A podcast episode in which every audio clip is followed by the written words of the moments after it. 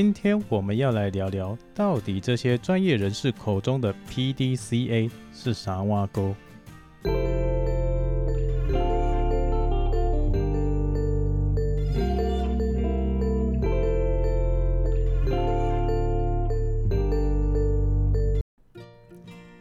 ？Hello，各位听众朋友们好，这里是德雷克 ISO 不专业聊天室，我是 Derek 德老师。今天我们要来聊聊，到底这些专业人士口中的 PDCA 是啥挖沟？今天的节目呢，来聊一下到底什么是 PDCA。感觉从这些专家口中讲出来，好像很厉害，但是真的拿到生活以及工作上使用，根本就一头雾水。这些专家是不是在讲干话？我们在讨论 PDCA 之前呢？德老师先给各位一个观念：如果碰到不会的专业或是技术，甚至是陌生的名词，你要记得三个步骤。首先是鉴定，鉴定我们自己对这项陌生的技能有多少了解。举例来说，今天讨论的题目是 PDCA，那我们就上网先查询到底这些网络上的人们是怎么说明 PDCA 的内容。至少对这个专业技能有初步的了解，这样一来，听德老师的说明就不会太吃力，也更能够加快自己的学习。所以，鉴定这个步骤就像是发现新的冒险游戏，然后先去看地图来加快探索游戏的过程。再来是第二个步骤，评估。评估我们需要多少时间，或是会持续花费多少时间来学习这个陌生的技能。就以刚刚说明的冒险游戏来说，你要看完地图后，大概规划或是预估一下，可能会花多少时间走完这个冒险游戏。在评估这个步骤中，很重要的是要把风险考虑进去，也就是说，会不会很开心的玩到一半就被妈妈叫去吃饭？那你在评估的这个步骤呢，就要把吃饭的时间也评估进去，或者是也可能要把这个上厕所的时间也都评估进去。毕竟你不会知道妈妈中午是不是煮麻婆豆腐，很辣，对吧？那第三呢，就是要改善。经过鉴定跟评估，我们对这个新的技能一定有初步的了解了。一定要去试看看怎么应用在现在的生活，或者是去尝试一下改善我们的工作效率。还是一样，我们用冒险游戏来举例。当你在游戏中耐心的、逐步的完成各种游戏挑战的时候，你一定会学习到游戏中的技能还有技巧，或者是游戏设计者希望传达给你的信念，就像是冒险游戏那样的游戏信念。几乎都是告诉你，你要勇敢面对困境，然后小心的去解决困境。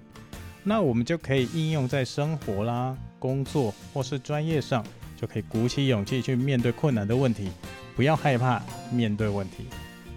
以上三个步骤呢，是在讲解各种专业技术之前，老师希望各位听众朋友先把这三个步骤记起来。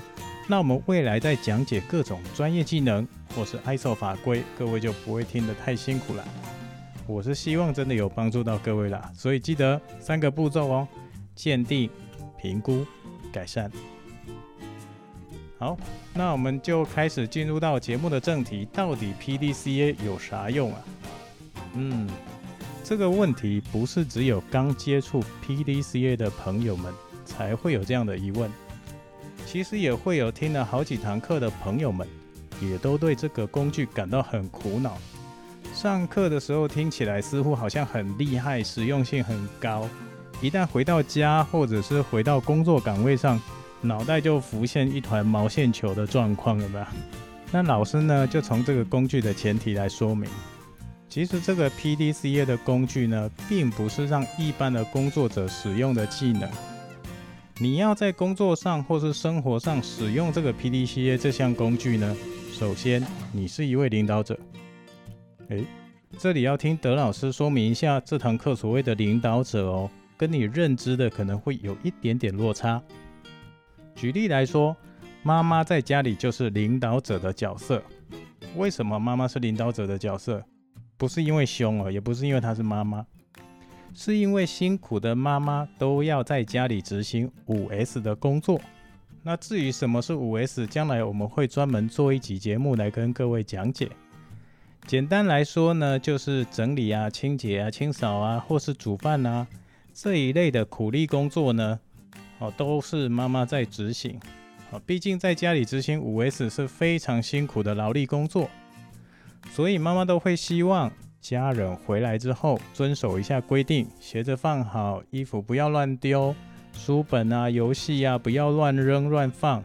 所以这里提到的这些家里的规定，几乎都是妈妈制定的，主要是因为避免啊在家里的劳动工作变得更辛苦，才会制定这样的规定。所以呢，妈妈就是家里的领导者。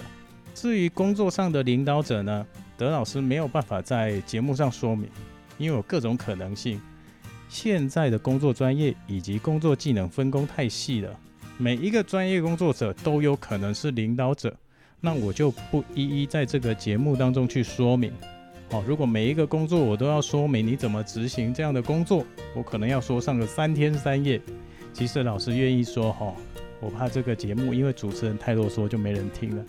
那我们回到这个刚刚说说明这个妈妈的角色，我们刚刚呢用妈妈这在家庭里的角色，也就是家里的领导者来做说明。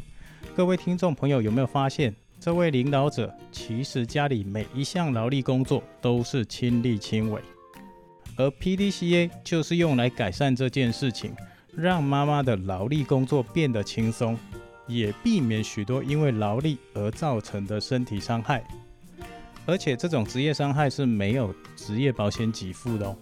PDCA 简单的说明呢，我们从每个单字来看，P 呢就是 Plan。Plan 计划，Do 呢就是 D O 就是执行，然后再来是 Check C H E C K 检查，最后是 Action A C T I O N 直接翻译为行动，但是在这一项 P D C A 的工具当中，我们翻译成改善。会比较符合实际的做法。那首先第一个步骤就是 Plan 计划。举例来说，妈妈看见换鞋子的玄关都很脏，而且鞋子都乱丢。那我们呢？这个地方就制定一个玄关的换鞋计划。首先，门口放一个地垫，并且在明显的地方贴上标语，标语上写着“用鞋子摩擦地垫至少三下之后才进入家门”。然后把每双鞋子以及拖鞋呢？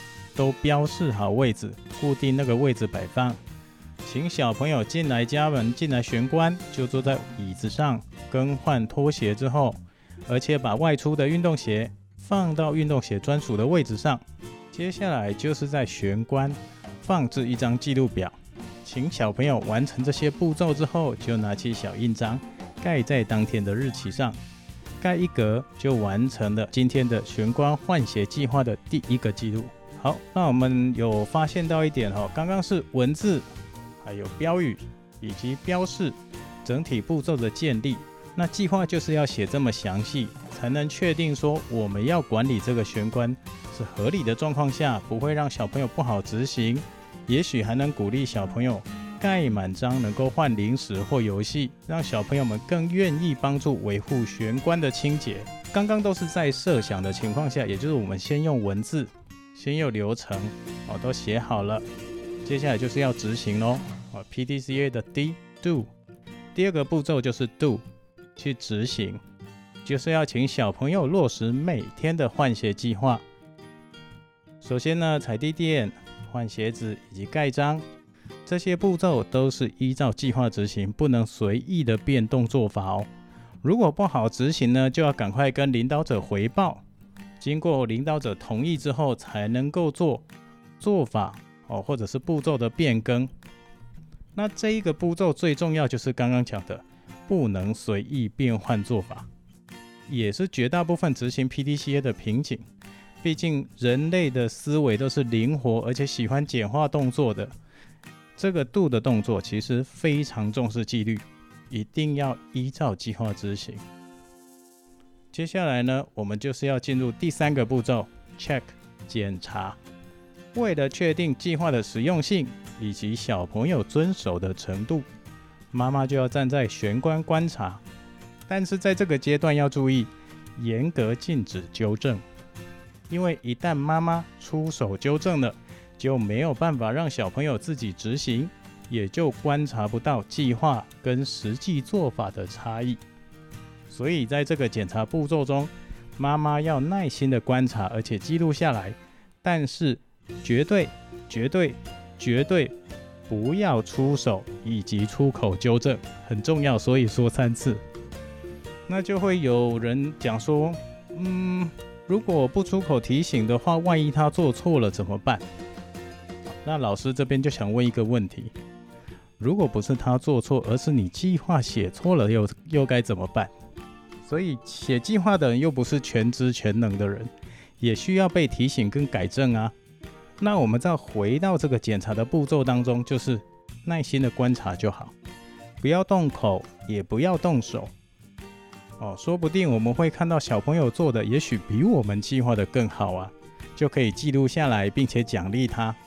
也许在下一个改善的步骤当中，我们就可以透过这样的记录，重新再回到我们的计划去改善的更好，变得更符合小朋友的做法以及习惯。那这样一来，他也会觉得维护玄关他有参与感，更愿意一起维护整个玄关的清洁跟干净。